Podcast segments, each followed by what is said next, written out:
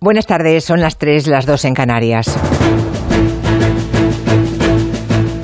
En Onda Cero, Julia en la Onda, con Julia Otero. Pues estamos terminando otra semana marcada por las noticias terribles y las imágenes tremendas que nos llegan desde Ucrania. El ambiente bélico, la incertidumbre en la que vive Europa, en la que vivimos todos, lo contamina. Uh, ver arder la central nuclear de Zaporilla, una de las más grandes del mundo, la más grande de Europa, es el símbolo de ese filo peligroso en que todos vivimos hoy mismo, ¿no? Incluso los que no lo saben, incluso los que no se dan cuenta. La verdad es que solo un loco puede asaltar una planta en la que hay seis reactores nucleares. En esta sociedad de la multipantalla en la que vivimos, a veces lo importante queda sepultado por toneladas de ruido, de desinformación. Y la frase es siempre la misma en los últimos días. Lo peor está por venir. Nos lo repiten cada jornada y ese es el mejor resumen seguramente de lo que nos espera. Sin perder de vista a dónde estamos, vamos a darnos con su permiso un poco de oxígeno en forma de territorio comanche. Hoy Máximo Pradera, Miki Otero y Nuria Torreblanca traen un cargamento de música para todos los gustos. Van a sonar canciones de guerra y paz, discos de Nick Drake y homenajes a John Belushi. Anton Reixa nos va a contar aventuras increíbles y Santi Segurola nos pondrá al día de cómo está afectando la guerra al mundo del deporte y muy particularmente al mundo del fútbol.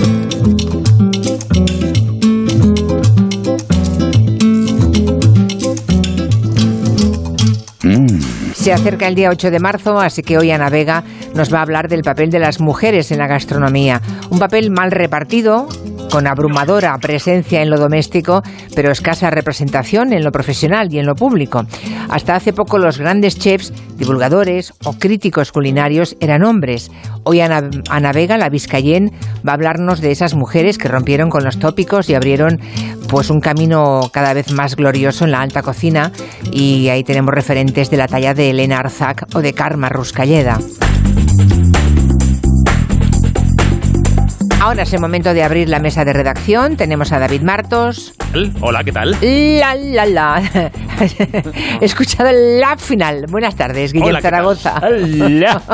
Buenas tardes. ¿Qué tal, Aneima León? Muy buenas, ¿qué tal? También saludamos a nuestro hombre del medio ambiente con su consultorio medioambiental, José Luis Gallego. ¿Qué tal? En el tiempo de Coembes, por cierto, si quieren hacerle alguna consulta de reciclaje de cualquier índole, no dejen de hacerlo ya, que luego nos llegan todas las preguntas cuando ya te, te levantas para irte. Eso- y nos eso quedamos aquí, ¿qué, qué hacemos ahora con esta patata caliente? Bueno, las que respondemos Bueno, ahora. Exactamente. Pues sí, claro, pero a mí me gusta que sea más rabiosamente directo. Así que los que quieran preguntarle algo, lo que sea, es el momento de hacerlo, como de opinar de cualquier otra cuestión del programa, en el 638-442-081.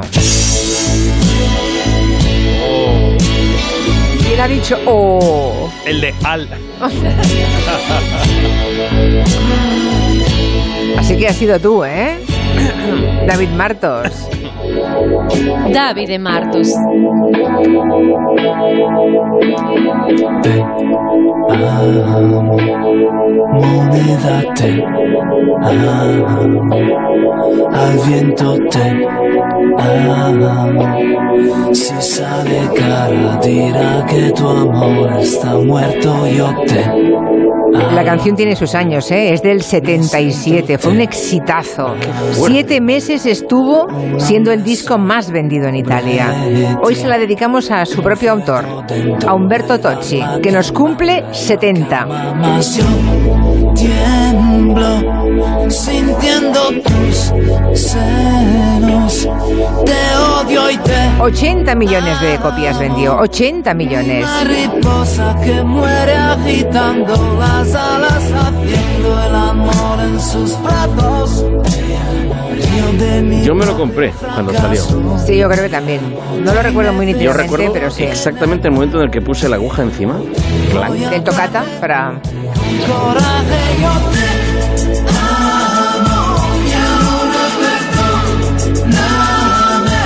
Esta es muy agarrado, muy, cuando digo muy agarrado es mucho, ¿eh? Yo creo que la Casa de Papel lo ha vuelto a poner de moda porque Berlín, el que interpreta a Pedro Alonso Choro, lo canta esta canción en la cuarta temporada.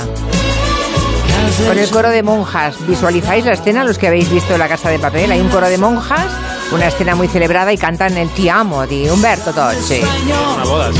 de algún niño que está fuera Hablamos aquí con ese coro incluso en su día. Sí. ¿Pero son monjas o monjes? Son monjes, ¿no? Monjes, sí. ¿He dicho monjas? Jamón, jamón, jamón.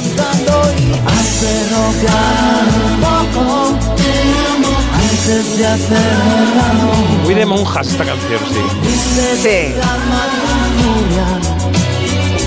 Y tus patas sobre el anuncio Pero estoy intrigada, David Martos, porque a tu edad, ¿cómo puedes tener una canción del año 77 en la cabecera de tus emociones? A ver.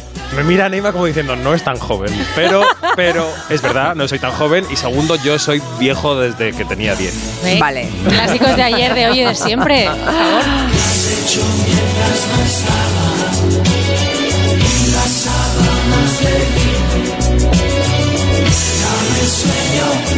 De algún niño que.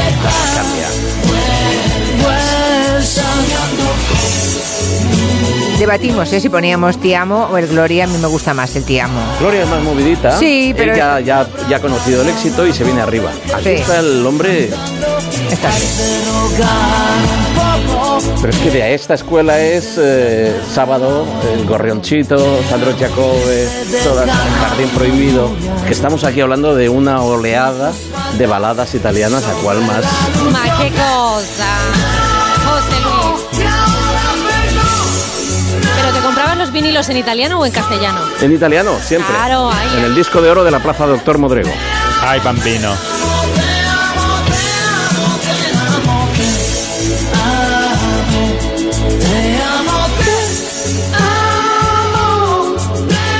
Se habla mucho de la anexión España-Portugal, pero yo me haría provincia italiana. Por Claro. favor, ya. Seamos italianos. Por cierto, que le entrevistaron a Humberto Tocci esta misma semana y ha dicho que nunca le ha gustado envejecer. Bueno, hoy cumple, recordamos, 70 años, pero dice él que la ventaja de ser músico es que eh, el escenario te hace olvidar lo que dice el registro civil. Es verdad. Claro. Bueno, si estás en buen estado, ¿eh? Si no estás en buen estado, ni escenario ni nada te hace olvidar.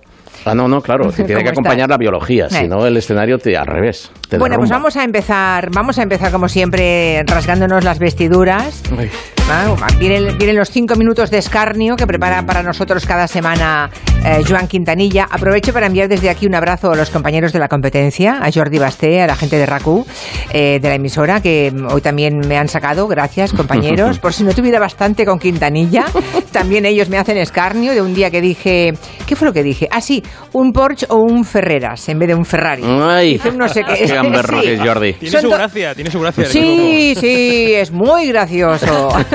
Todo es muy gracioso. Bueno, pues nada, desde aquí un beso a todos los compañeros y también a Joan Quintanilla, porque hay que hacer ver que esto no nos importa y que nos gusta y que la vemos también. No, te amo. Sí, venga, te amo. Te amo, te odio. Lo hizo en un discurso larguísimo, aguerrido, lleno de referencias al pasado glorioso, glorioso, Tranquila, reina. glorioso de Rusia, en fin. Soy una locutora detestable. Eh, ahí hubo una campaña poli... Venga, valiente, venga, valiente, venga. Poliza... Venga, valiente, venga, valiente, dale. Muy, poli- No hay manera. muy polarizada. Y ya tomado por culo. Sin embargo, la Fiscalía Anticorrupción ha abierto una investigación. ¿Me ha salido un pareado? ¿Le gusta la poesía? Muchísimo. ¿A cambio de qué ha cobrado el hermano de Isabel Díaz Ayusa? Isabel Díaz Ayusa. Hola, oh. ¿Qué cero? ¿Qué cero? ¿Qué cero? Isabel Díaz Ayuso. Acertó. Si os parece bien, uno para cada uno y el, y el último para Juan Ramón Lucas. ¿Cómo? Juan Ramón Lucas. Hola. Juan Ramón Lucas. Tela, ¿eh? Tela. Bueno, ahora es el momento en que doy paso a Juan Soto Ibars y a Juan Ramón Lucas para que os peleéis por el minuto. Le puedo quitar. No, me va a quitar todo lo que pueda. Sí, menudo Anda, pero es. si ya está aquí. Claro, claro, claro. Lucas, cuéntame. ¿Vais a hablar de Feijóo, ¿Hablo yo en vez de? Juan? Qué bien. Pero te puedo interrumpir. No, sí, quizá. Podríamos discutir. Que se han enamorado, Merche. Esos dos se han enamorado. Manu Marlasca y con Luis Rendueles. ¿Os puedo saludar ya o no? A Luis sí me dicen. Vale, Luis Rendueles, buenas tardes. Presente, buenas tardes. Espera, que Manu Marlasca hoy... ¡Corre, Forrest, corre! Hoy vais todos con la lengua afuera. ¿Qué te ha pasado, feo? Me pillabas ahí en el control. Llevamos 500 años haciendo una cosa que se llama radio. que a Borja Terán también le ha pasado. Enseguida estamos con Borja Terán, que creo que ya está preparado, ¿verdad? Súper preparado. ¿Puedo hablar con él ya o no? No, hablar no, pero está al otro lado del cristal. Ah, bueno, en fin. pues que corra. Haciendo flexiones. Que corra haciendo flexiones. Venga, a ver. A ver si llega a tiempo, llegará a tiempo. No llegará a tiempo. Venga, inténtalo. Antes de las señales cinco, horarias. cuatro, tres. Corre lo más deprisa que puedas. Aquí que estoy aquí. Hola, hola. Hola. Hola, hello. Muy bien, ese es Borja Terán. Aquí está nuestro chico. Pues aquí estamos con la persona física y el señor de Murcia. ¿Pero qué dices? Eh, De Murcia. Ahora sí. Murcio, no. No, no, no, no, no, no, no. De Murcia. Sí, sí, sí, sí, sí. Él además juega al balonmano en un equipo ucraniano. ¿Me ha salido un pareado? Juega al balonmano en un equipo ucraniano. Agárramela con la mano. De la ciudad de Zeropoye. Queridos amigos, un momento. ¿Qué ha dicho? De Zeropoye. ¿Y eso qué es? Esto es una cosa extraordinaria. ¿Ah, sí? Talará. No, no eso. Ah, vale, vale. Zaproye. Marina, Marina, Marina. Yo creo que ahora eh, la gente se ha pasado las series turcas, ¿sabes? Por lo mismo. ¿No lo, ¿No lo crees? ¿Has visto alguna vez una serie turca? Pues no, ¿Has estado alguna vez en una prisión turca? pues no, ¿Ni has visto nunca a un hombre adulto desnudo? pues no. Memorias de África. A mí me gusta que ese momento cuando Robert Redford... Ay, me muero. Cuando A ver, a Robert. Redford le Te la dice... Que les den por allí. No, no, no, eso no puede ser, hombre, no puede ser. ¿Qué dice? Cuando A ver, a Robert. Redford le Te dice... No te lo perdono, ¿sabes? Ella le dice... Meryl Streep.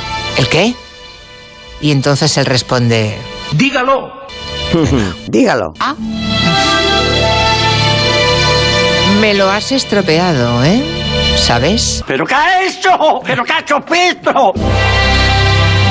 ¿Qué es lo que ella le ha estropeado? El que tengo acá colgado. ¡Hala! Era solo una excusa, ya que una oyente marina habla de Memorias de África para poner esta música. John Williams. Claro, sí, es que... John Williams. disculpe, usted está equivocando. ¿Ah, sí? La música de Memorias de África, que es de... John Barry. John Barry. Ahora sí. Dijimos otra John cosa. Williams. John Williams, sí. Todos son unos ineptos. Toda la razón tienes. Callarse. Mira, por favor. Qué maravilla. Este es el Luscinia Megarrinchos. Habla bien, que no te entiendo. Es el rey de la noche. Buenas noches. Es el pájaro, el Pavarotti eh, de los pájaros. Es el ruiseñor común. Pues muy bien.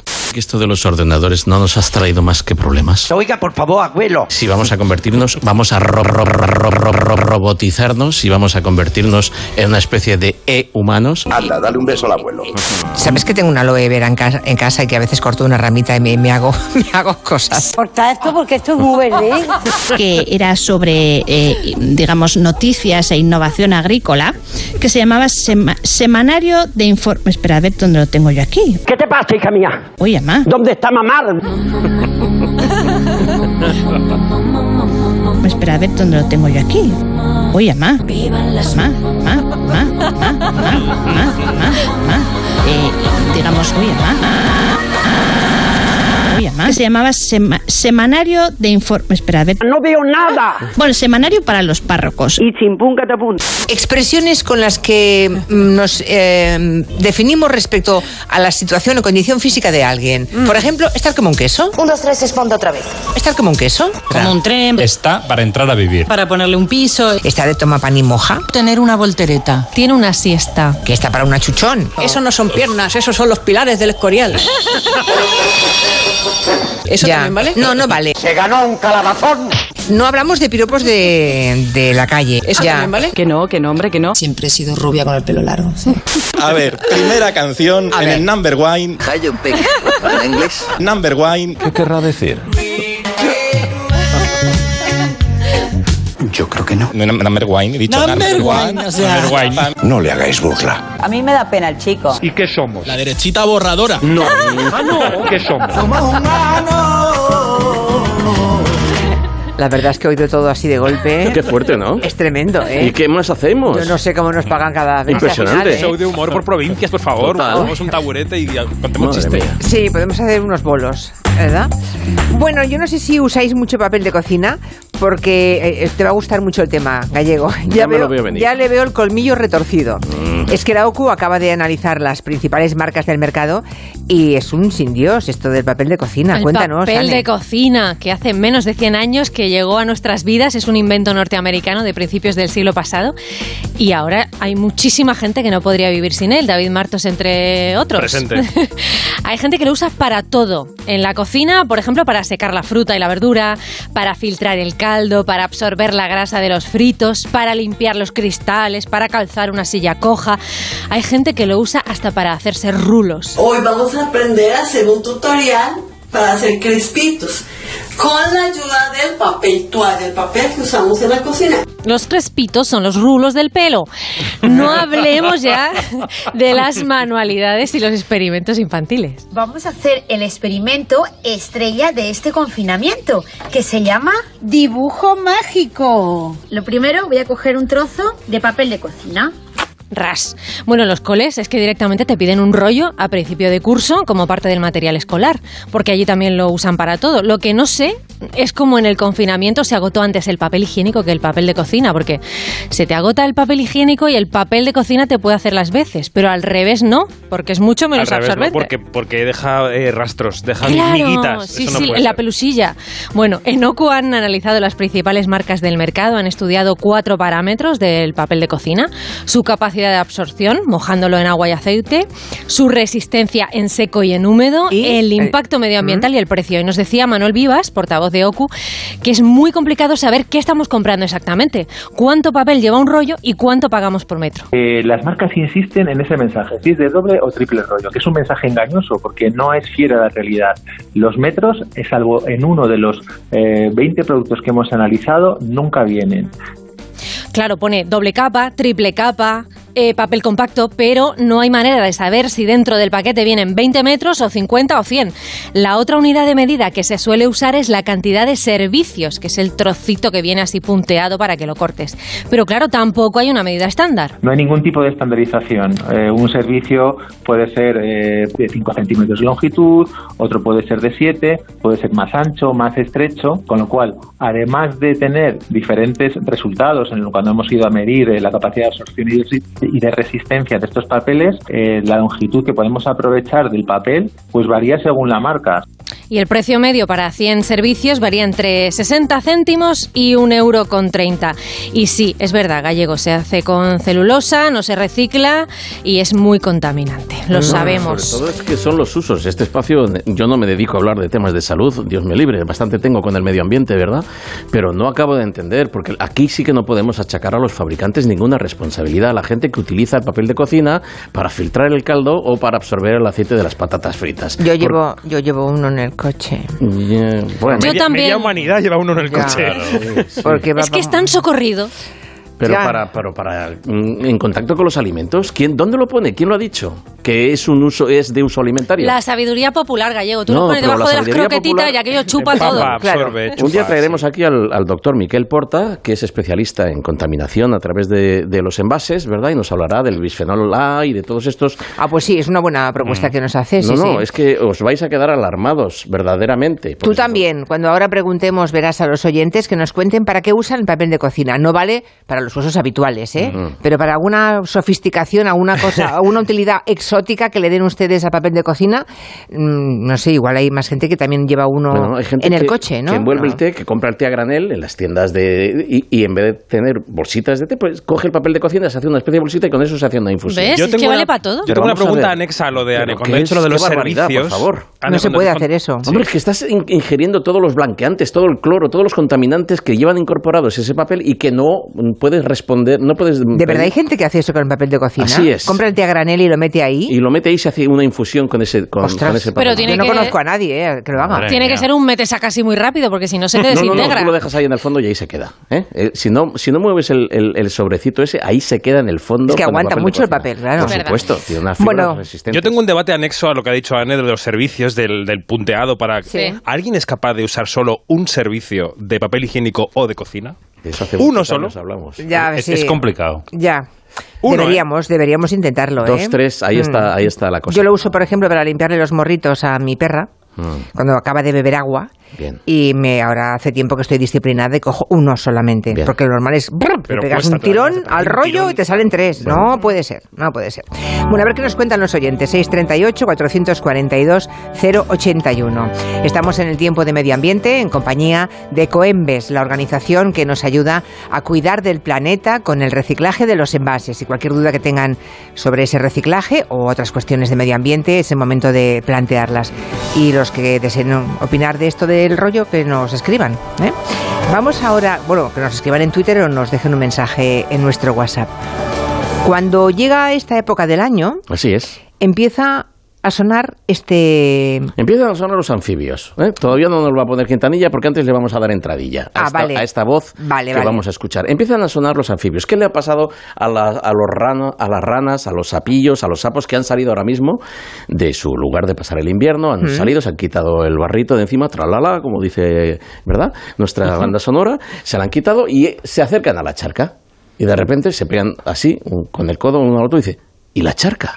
¿Dónde está la charca? O sea, están despertando sapos, ranas, sapillos y, Y no encuentran la charca. No hay charca. ¿Ha desaparecido quizá por culpa de la sequía? La sequía esa que a nosotros no nos toca, porque al abrir el grifo sale agua, por lo tanto no hay sequía. Te voy a presentar un señor del CSIC que el otro día casi... Lo conozco. ¿Ah, sí? Sí, no, Ah. sí, todavía sigo en mi perplejidad. Ya, Me la ya. estoy quitando poco a poco. Yo también. En todo caso, las- lo que le ocurre a la naturaleza queda en silencio absoluto. Es decir, lo que está pasando en los aguazales o los humedales, incluso en los- a lo, lo que le está pasando a los agricultores, está ahí silenciado por el grifo. Como sale agua del grifo, eso de la sequía, ¡ay, qué exagerados, qué exagerado las ranas! Bien.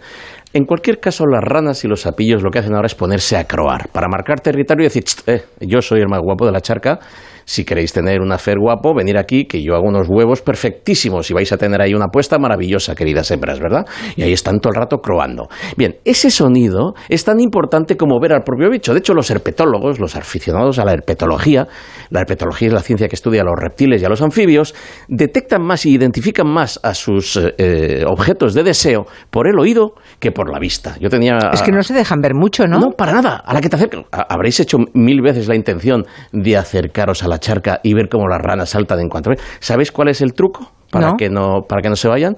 Tú vas, con una, tú vas con una gorra de tenis. Tú, tú vas con una gorra de tenis. Sí. Y la- antes de acercarte a la charca, te la giras. ¿Sabes? Como hacen estos que se gira la gorra. Como un Sí. rapero. Te acercas poco a poco, la rana te ve, se cree que te estás yendo y la coges. No. Se ha quedado con nosotros, nos acaba de marcar un chiste. Truco de la tía. Caso. esto. Pero vamos a escuchar... En todos los reclamos que hay y que se escuchan en la naturaleza por estas fiestas, os voy a poner uno que no vais a olvidar jamás en la vida y que vais a decir, esto te lo has inventado. Este es el- así suena el sapillo pintojo. Es Pensar en una persona que está serrando un tronco. ¿eh? ¿No? Ahí que están ahí dos escolares, ¡Arra, dale, Pachi! Pum, pum, serrando un tronco. A altas horas de la noche, que es cuando canta. Sí. Es esto. Esto es un sapillo pintojo. Sapillo que dura como, como un tapón de botella, ¿eh? Sí. No te creas que esto es un sapo, un bufo, bufo. Menudo sonido para un animal tan pequeñito, ¿no? Bueno, y se oye Parece alguien eructando en una tubería. Yo lo, re- yo lo, re- lo, lo relaciono con alguien que está intentando cerrar Cerrar con una radial sí. y, no, y no un acaba de coger. ¿verdad? Sí. Este es el sapillo pintojo. Y esta es la desgracia que está pasando ahora en nuestros humedales. Claro, porque si no encuentran charca no habrá No va a haber reproducción, no, hay puesta. cópula, ni puesta de No va a haber huevos, ni puesta, nada. No va a haber todo el ciclo biológico que, que- que sigue a la puesta de los anfibios, a la llegada de los insectos. Mm. Estas cosas que nos cuentan los agricultores y los naturalistas y que las redes sociales van, van llenas, no llueve, mirar los campos, mirar los árboles, mirar la floración, esto es tan grave como el resto de cosas que nos están pasando. Bueno, pues ya conocemos ¿Qué un sonido más, el del sapillo pintojo, Que que no no, no, se pueden ver. Si alguien lo tiene por ahí, que eh, ponga una foto en Twitter, pero que no se dejan ver No fácilmente, dejan salen de noche. Es muy bonito, ¿eh? pero, pero no se Mm. deja ver. Hoy es el Día Mundial de la Obesidad, ya lo comentamos ayer, lo dedicamos, dedicamos una- un amplio espacio a hablar de esta enfermedad, porque la obesidad en sí misma es una enfermedad, eh, está relacionada con la salud física, también con la salud mental, ah, para la que es fundamental, desde luego, la imagen que difundimos los medios de comunicación sobre los cánones de belleza. El cine, desde luego, la televisión, pero el cine es un inmenso propagador de determinados este- estereotipos. Y David Martos nos ha hecho una selección de algunos ejemplos, ¿no? Sí, vamos a viajar casi un siglo atrás para empezar, al comienzo del, del cine sonoro. Escuchemos a Stan Laurel y a Oliver Hardy, pareja mítica del humor, del cine, en un gag mítico. Llámeme un taxi, decía Hardy. ¿Un taxi? Llámeme un taxi. Call me a cab. Call me a cab. You're a cab. ¿Es usted un taxi? respondía Laurel cerrando el chiste y aludiendo a su tamaño. A Hardy no le dejaban adelgazar, decían que así era más gracioso. Así que ahí tenemos la obesidad como fuente de humor. Laurel y Hardy en Estados Unidos, pero el gordo y el flaco aquí en España, Sí, ese era el nombre. Eh. Aquí donde mucho tiempo después tuvimos nuestra película Gordos. ¿Queréis una patatita? Toma, coge una. Andrés, ¿en qué habíamos quedado? Solo estoy ofreciendo una patatita. Si la quiere ella, la cogerá él. Ya, pero es que si como yo solo me siento culpable y tú dijiste que había que deshacerse de la culpa. Pero una cosa es deshacerse de la culpa y otra cosa es cargársela a los demás. ¿Quieres una patata? ¡La puta patatita! Sánchez Arevalo establecía un tratado sobre las relaciones de pareja y el aspecto físico, el aspecto físico como impedimento del romance. En los Estados Unidos de la posguerra, las mujeres de la ficción hacían dieta, muchas de ellas, si repasáis contenidos de aquel momento. Tenían que estar perfectas para los maridos, y cuando ellos hacían dieta era porque ellas les obligaban. Le pasó hasta a Pedro Picapiedra. Al olvida lo que le prometiste a Vilma. Al necesito comer. Al solo una pequeña hamburguesita de brontosauro. Nadie lo sabrá. ¿Qué daño puede hacerme? Eso como reafirmante de los roles de género también. El cine no ha tenido reparo en utilizar adjetivos, muchos. ¿Cómo está tu madre? Gorda. Vamos, tío. Tampoco está tan gorda. ¿Qué?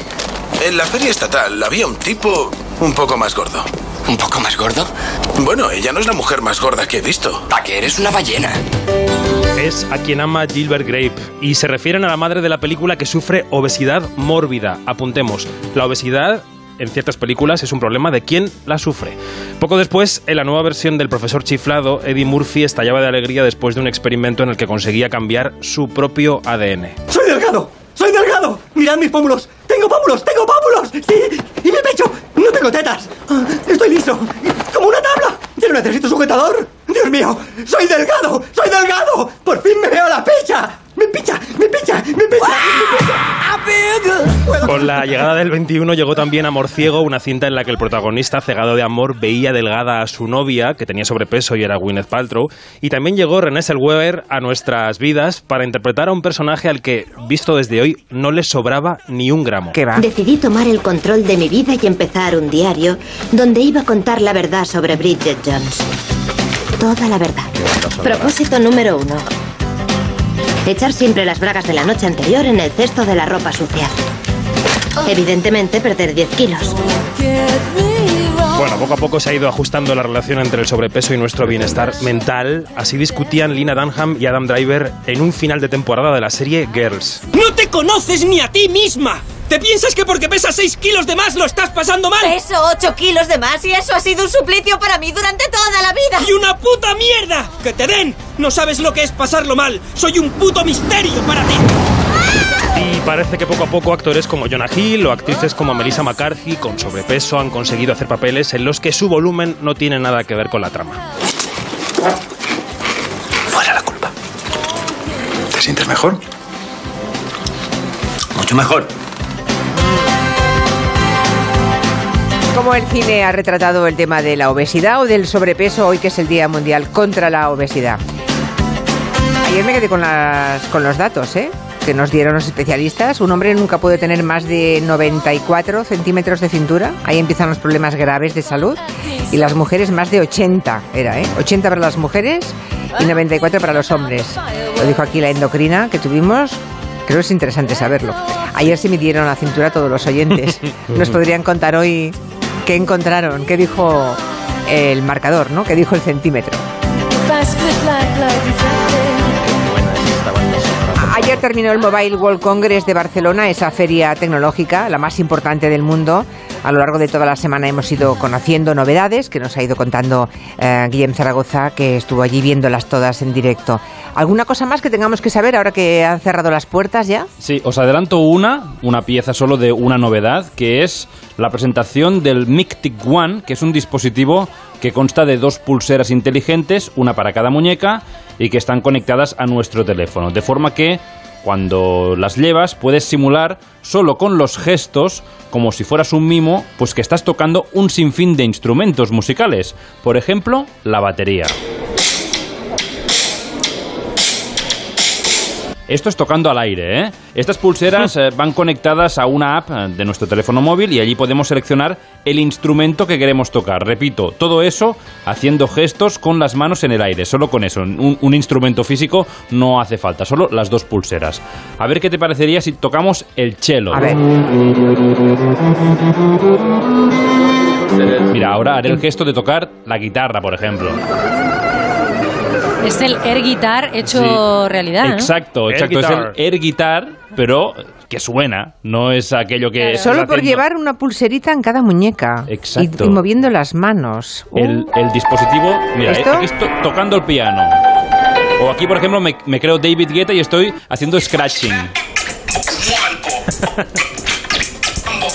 Todo esto solo con dos pulseras y el móvil detecta el movimiento de mis brazos y, y puedes imitar cualquier instrumento. Pero si no sabes tocar, no sabes tocar Es música. igual, lo simulas. Era más bonito en analógico. Tú te imaginas lo que suena y ya está. Bueno, dentro de nada vamos a eh, modificar las pantallas que tengamos delante moviendo las manos con estas pulseras. Claramente no harán falta ratones ni ningún tipo de dispositivo. Con las manos podremos ampliar, podremos Qué clicar. miedo. ¿Mm? Bueno, sí, exactamente. A mí todo esto me empieza a dar un poco de susto. Me siento ajeno. José, ya, como si no fuera contigo, ¿verdad? Totalmente. Pues lo usarás dentro de nada, ya te lo digo yo. Aventuro. Dice José Manuel, hablando de papel de cocina, Sí. que se dedica desde hace 21 años al suministro de productos de higiene industrial, y te hace la siguiente pregunta. ¿No es menos sostenible un paño de cocina de tela que el trozo de papel? Para su fabricación se contamina y para lavarlo necesitas energía. El paño de cocina cumple, cumple una función desde inmemorial, está ahí desde siempre, el paño de cocina de tela, que, es, que tiene muchos más usos que el, que el del papel de cocina. El papel de cocina tiene uno, un uso y a, y a la papelera.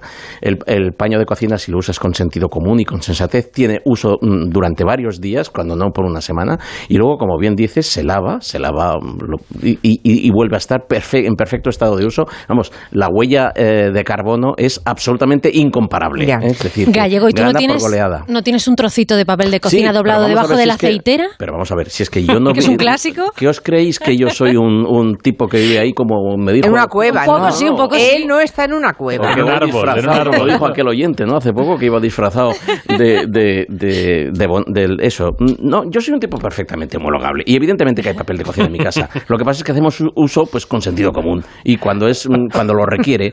Pero ni Lo ponemos debajo de las patatas fritas, Le ni ha puesto envolvemos una las alarma. croquetas. Gallego le ha puesto unas alarmas al papel. No. Y cuando alguien de su familia se acerca, le avisa y baja No. inmediatamente. No, pero sí que es un motivo de discusión, sí, es cierto. La- Bueno, eh, creo que he dicho 94 eh, metros de cintura. ¿He No. dicho metros? Hay margen entonces. entonces todavía puedo ahí. Le voy a decir Eran centímetros. Si dije metros, son centímetros. Y si no dije metros y me están buscando unas cosquillas en Twitter, Manuel Enríquez, que vale, que sí, que ya tengo Vale. bastante con Quintanilla. En Onda Cero, Julia en la Onda, con Julia Otero. Everybody's talking about the new sound. Funny, but it's still rock and roll to me.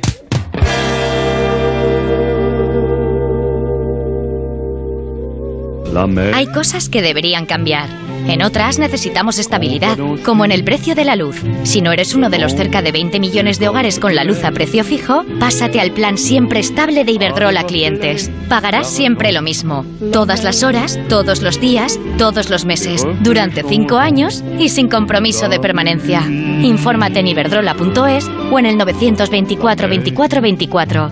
Iberdrola, por ti, por el planeta. Empresa colaboradora del programa Universo Mujer. En riguroso directo llega la gran final. ¡Explota, explota! Y tú eliges al ganador. Mía, Russell, Eva Soriano, Agoney, María Pelae. Tu cara me suena. Gran final. Hoy a las 10 de la noche en Antena 3. La tele abierta. ¿Oyes eso? Es el mar. Y es un precioso mercadillo. ¿Y eso parece un loro? Hay viajes que están muy cerca, tanto que casi los puedes oír. Reserva ya tu viaje con viajes el corte inglés para Semana Santa, puentes y escapadas y descubre maravillosos destinos como Europa, Egipto, Caribe, costas, islas, Estados Unidos. Reserva sin gastos de cancelación, con hasta un 40% de descuento y con toda la confianza de viajes el corte inglés. Consulta condiciones. ¿Nervioso? Tranquilo, toma Ansiomed. Ansiomed con triptófano y vitamina B6 contribuye al funcionamiento normal del sistema nervioso. Y ahora también Ansiomed Mente Positiva. Ansiomed, consulta a tu farmacéutico o dietista. Nuestra primera casa. Solo somos dos, pero la de cosas que tenemos. Odio hacer mudanza. Él y su fin de raquetas de tenis. Y luego dice que yo acumulo muchos zapatos. Todos estos libros por el medio. Y la librería aún sin montar con lo que nos ha costado. Y mi ropa aún en cajas. Pero la verdad es que en este piso vamos a estar genial. Tu hogar, donde está todo lo que vale la pena proteger. Si para ti es importante, Securitas Direct. Infórmate en el 945 45 45.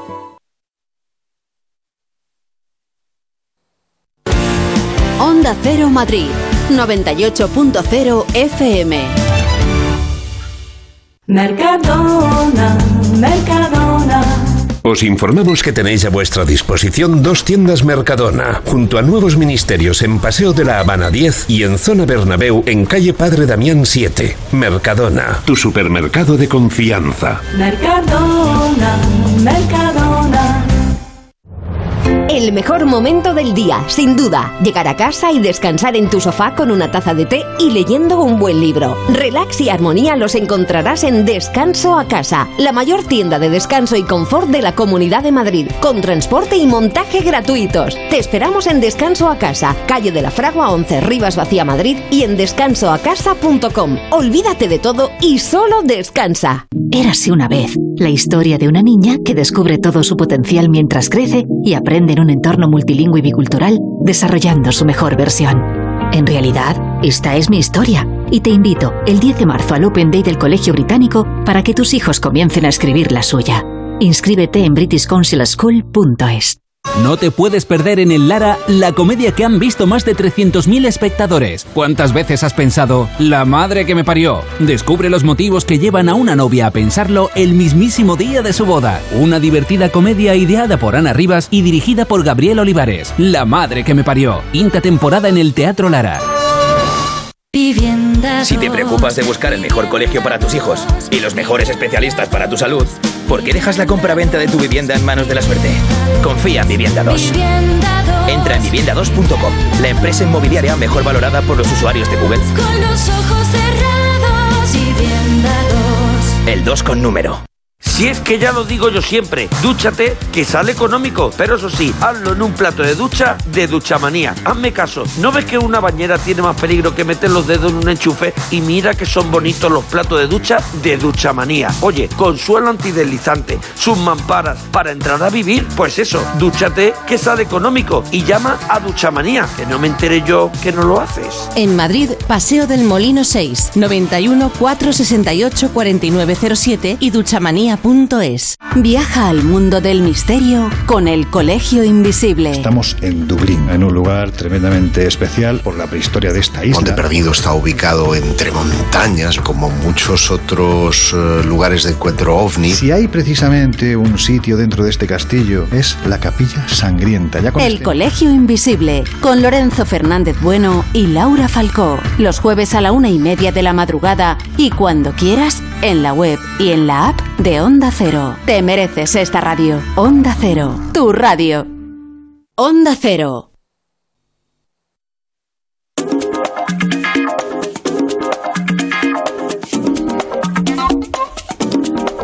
Estamos en el tiempo de la mesa de redacción y han llegado consultas para José Luis Gallego. Enseguida estoy contigo, José Luis. Pero antes recordemos una cosa que ya escuchamos ayer a Isabel Díaz Ayuso eh, re- reaccionando al anuncio del Ministerio de poner el nombre de Almudena Grandes a la estación de Atocha. ¿Se acuerdan? El gobierno quiere dar nombre de mujer a otras estaciones y ponerles eh, este- el nombre de una mujer. Y yo lo que creo es que la Virgen de Atocha ya era mujer. Bueno, eh, a eso ya respondimos ayer, pero la pregunta que nos llegaba era ¿por qué se llama entonces estación de Atocha?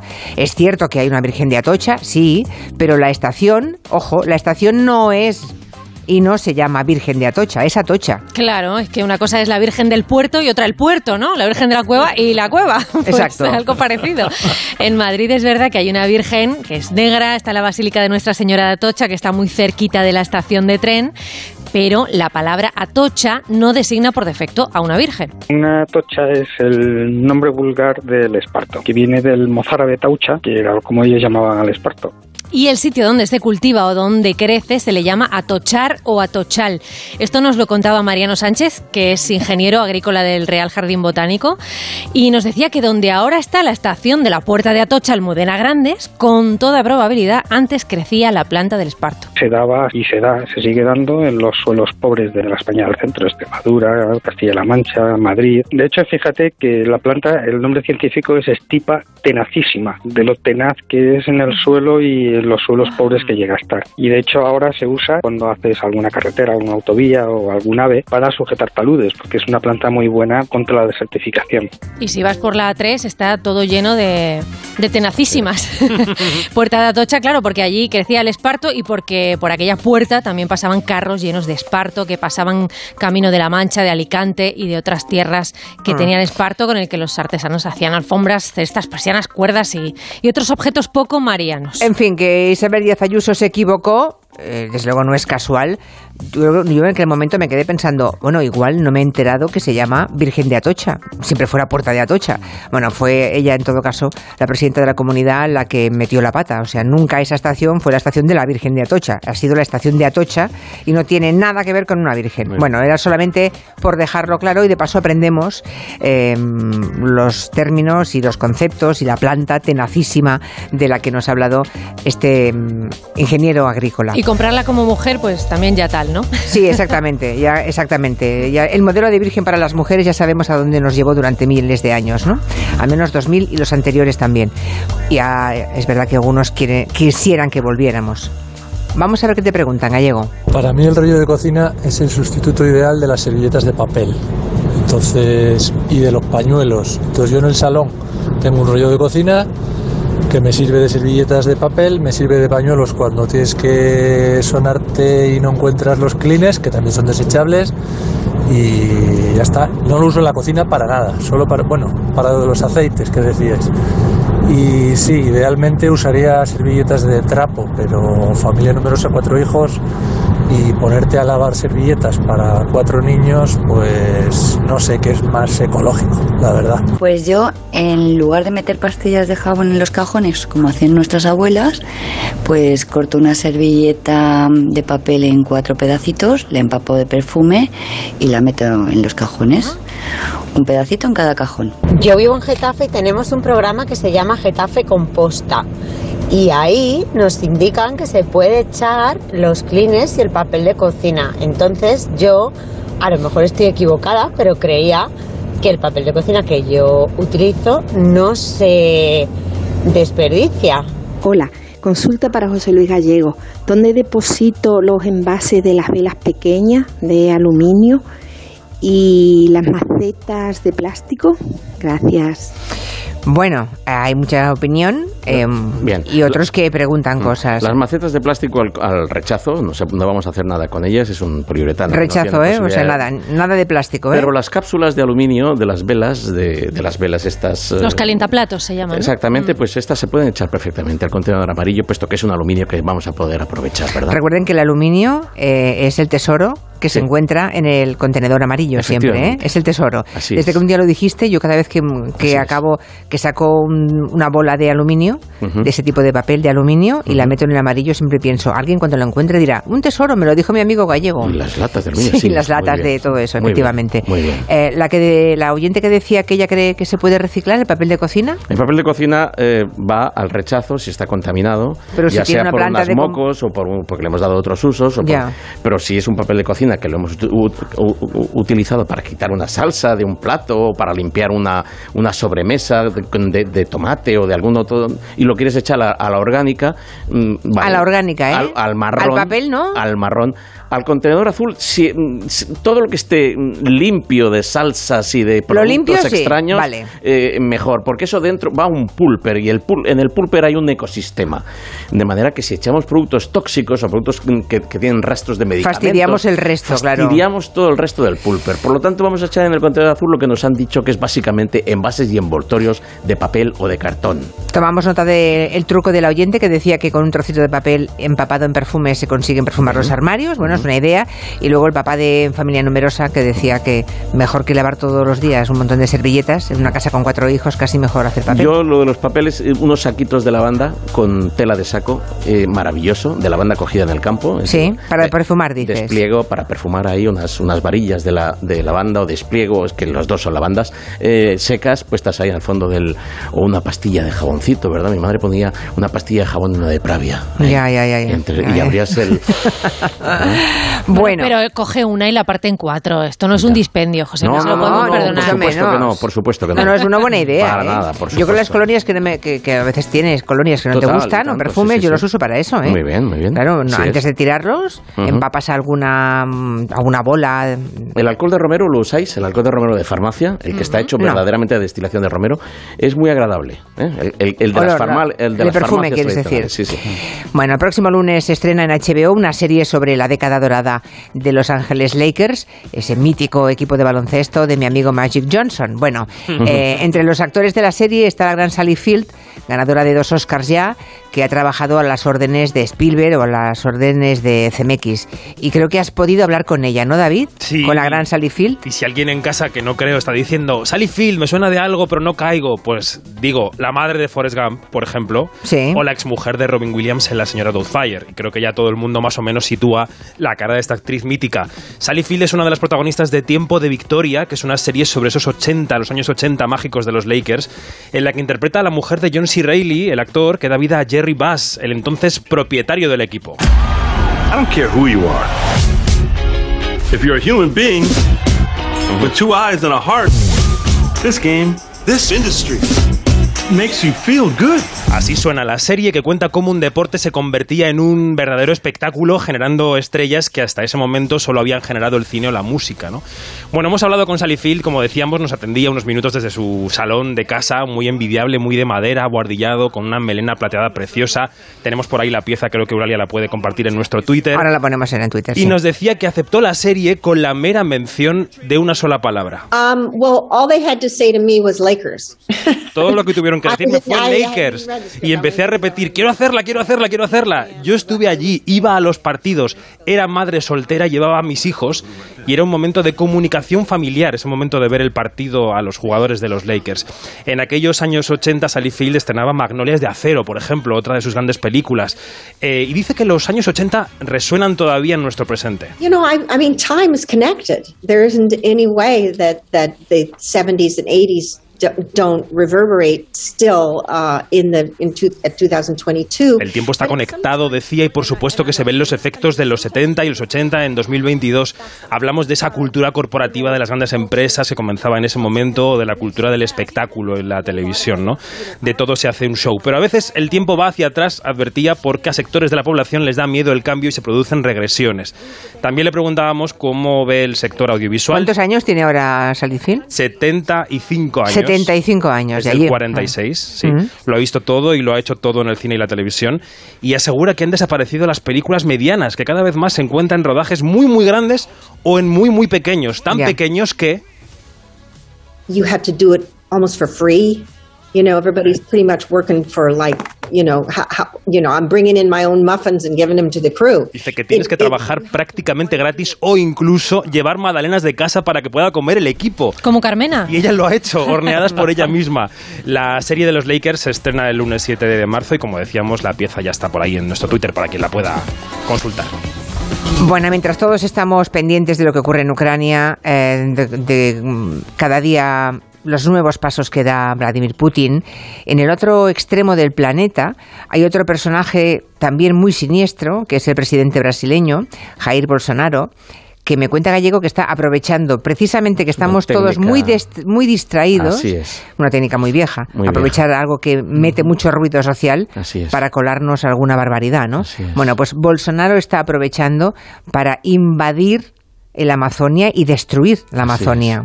Las organizaciones medioambientales nos están informando, Julia, es, es terrible. Es un viejo truco, ¿verdad? Aprovechando que sales de foco para recrudecer.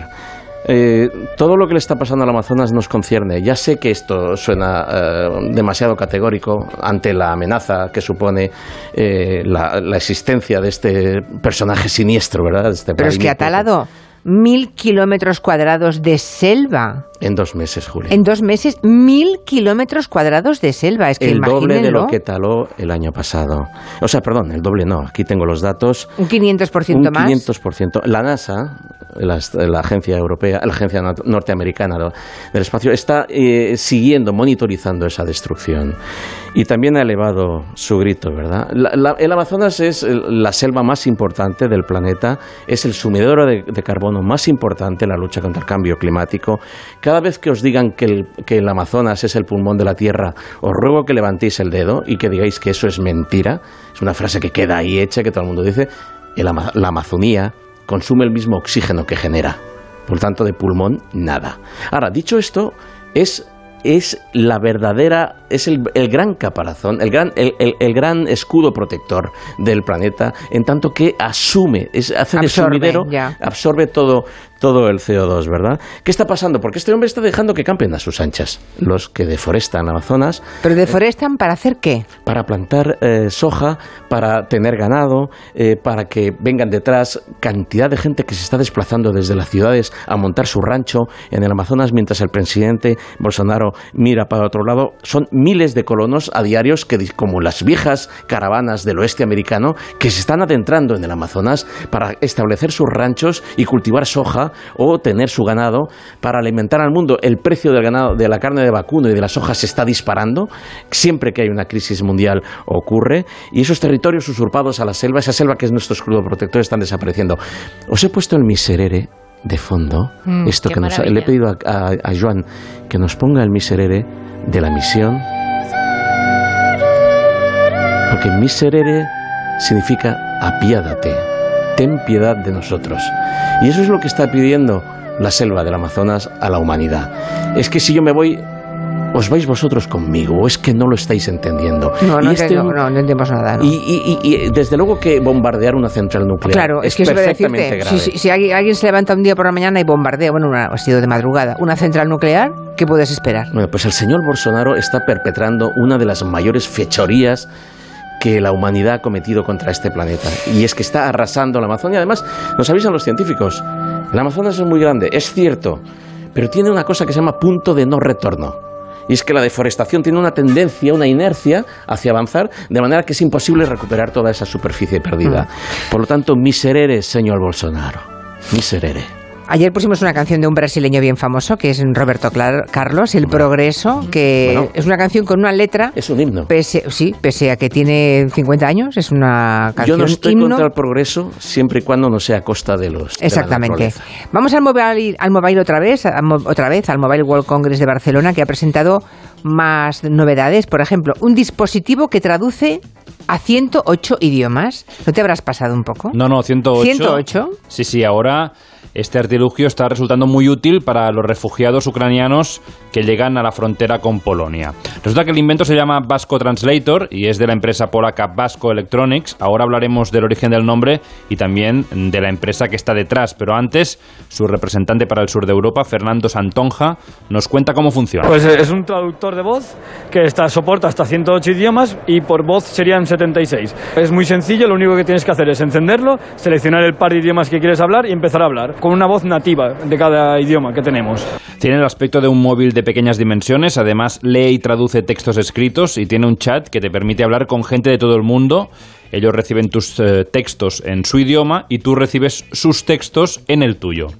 Eh, sobre el nombre de este artilugio, que se llama Vasco, pero no es vasco como el euskera, sino que es por el navegante portugués del siglo XV. El nombre viene de Vasco de Gama. Una vez que crearon el nombre no pensaron que en el idioma vasco, euskera, porque ellos lo conocen como Basque Countries, que es con B, cuando ya Claro. vinieron en España se dieron cuenta al poner los buscadores de Google y todo que cuando ponían vasco siempre surgían otras cosas. O sea, no es que el invento sea de alguien del mismo Bilbao. No, de que Pachi, no, inventado no es un eso. no. Pero está bien. Vasco- eh, esto para nosotros es perfecto porque no nos olvidamos en la vida del nombre ya. Exacto, nunca te olvidas. Además, hablábamos de Ucrania y esta empresa es polaca y se ha volcado en ayudar a los refugiados ucranianos que huyen de esa guerra. La empresa es de Polonia y está ubicada en Cracovia. Al estar basados en Polonia y todo Polonia se ha volcado en ayudar a los refugiados ucranianos, nuestro jefe con algunos empleados están ahora mismo en la frontera llevando traductores de voz a las asociaciones y otra cosa importante que es para que la gente se pueda comunicar con su familia, powerbank y cargadores. También hemos acogido a cinco familias en la empresa y los empleados y desde la empresa se va a soportar a estas cinco familias. Es que les queda muy cerca, Sí.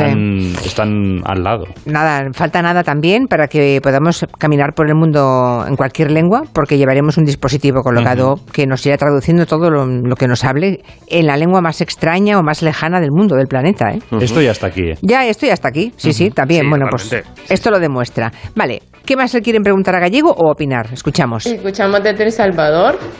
Eh, Ah, Mi pareja es español. Y bueno, yo antes de, de conocerlo a él no utilizaba papel de cocina. Y desde, desde ese entonces compramos papel de cocina. Y él lo utiliza para todo, para sonarse, para limpiarse el sudor, como servilleta, para limpiar las superficies, para todo, todo, todo. El papel de cocina como eh, plantillas de eh, los pies para zapatos incómodos, eh, muy comodísimo, muy mullidísimo. Yo uso el trocito de papel de cocina cuando tengo que hacer una foto con un flash en estas cámaras de bolsillo para atenuar el flash. Probarlo porque funciona perfectamente. Las fotos salen muchísimo mejor y nos quedamos sin esas caras blancas. ¿Cómo está el tema de las bolsas de plástico?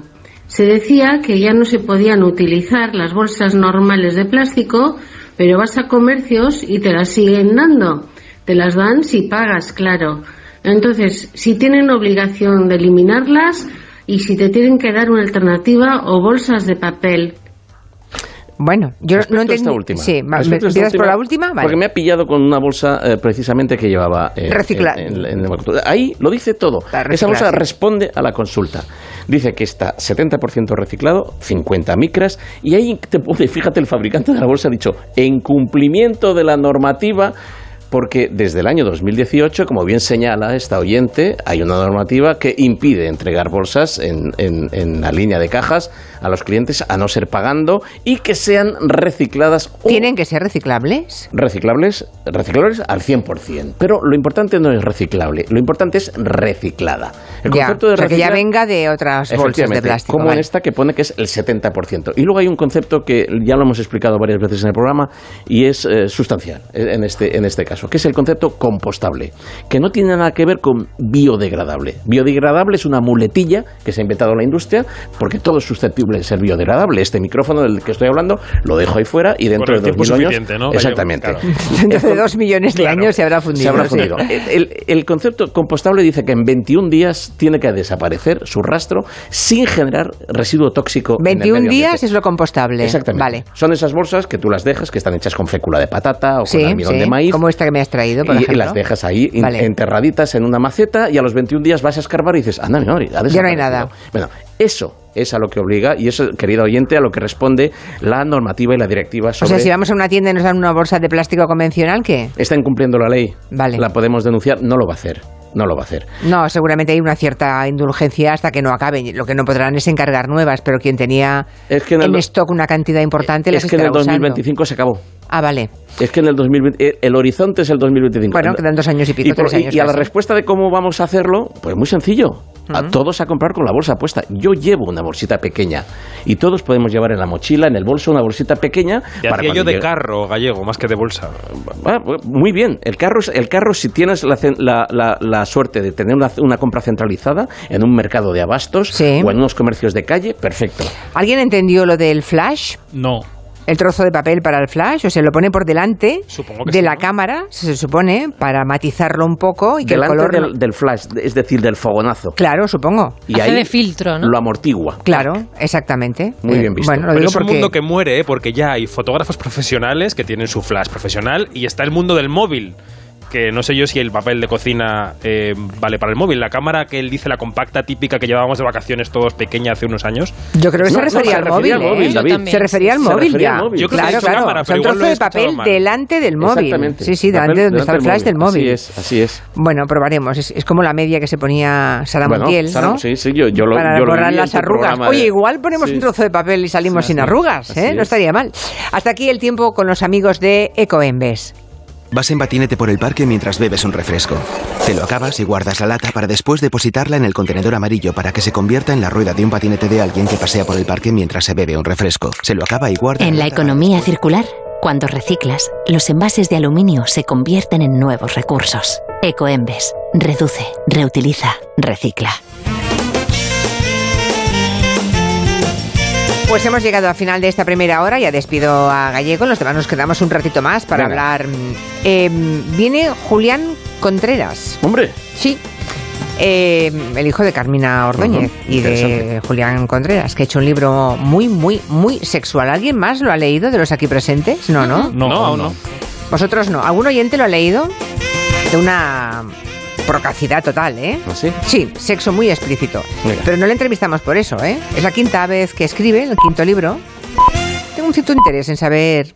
A ver qué tal respira el- este joven. Ahora toca noticias, que son las 4, 3 en Canarias.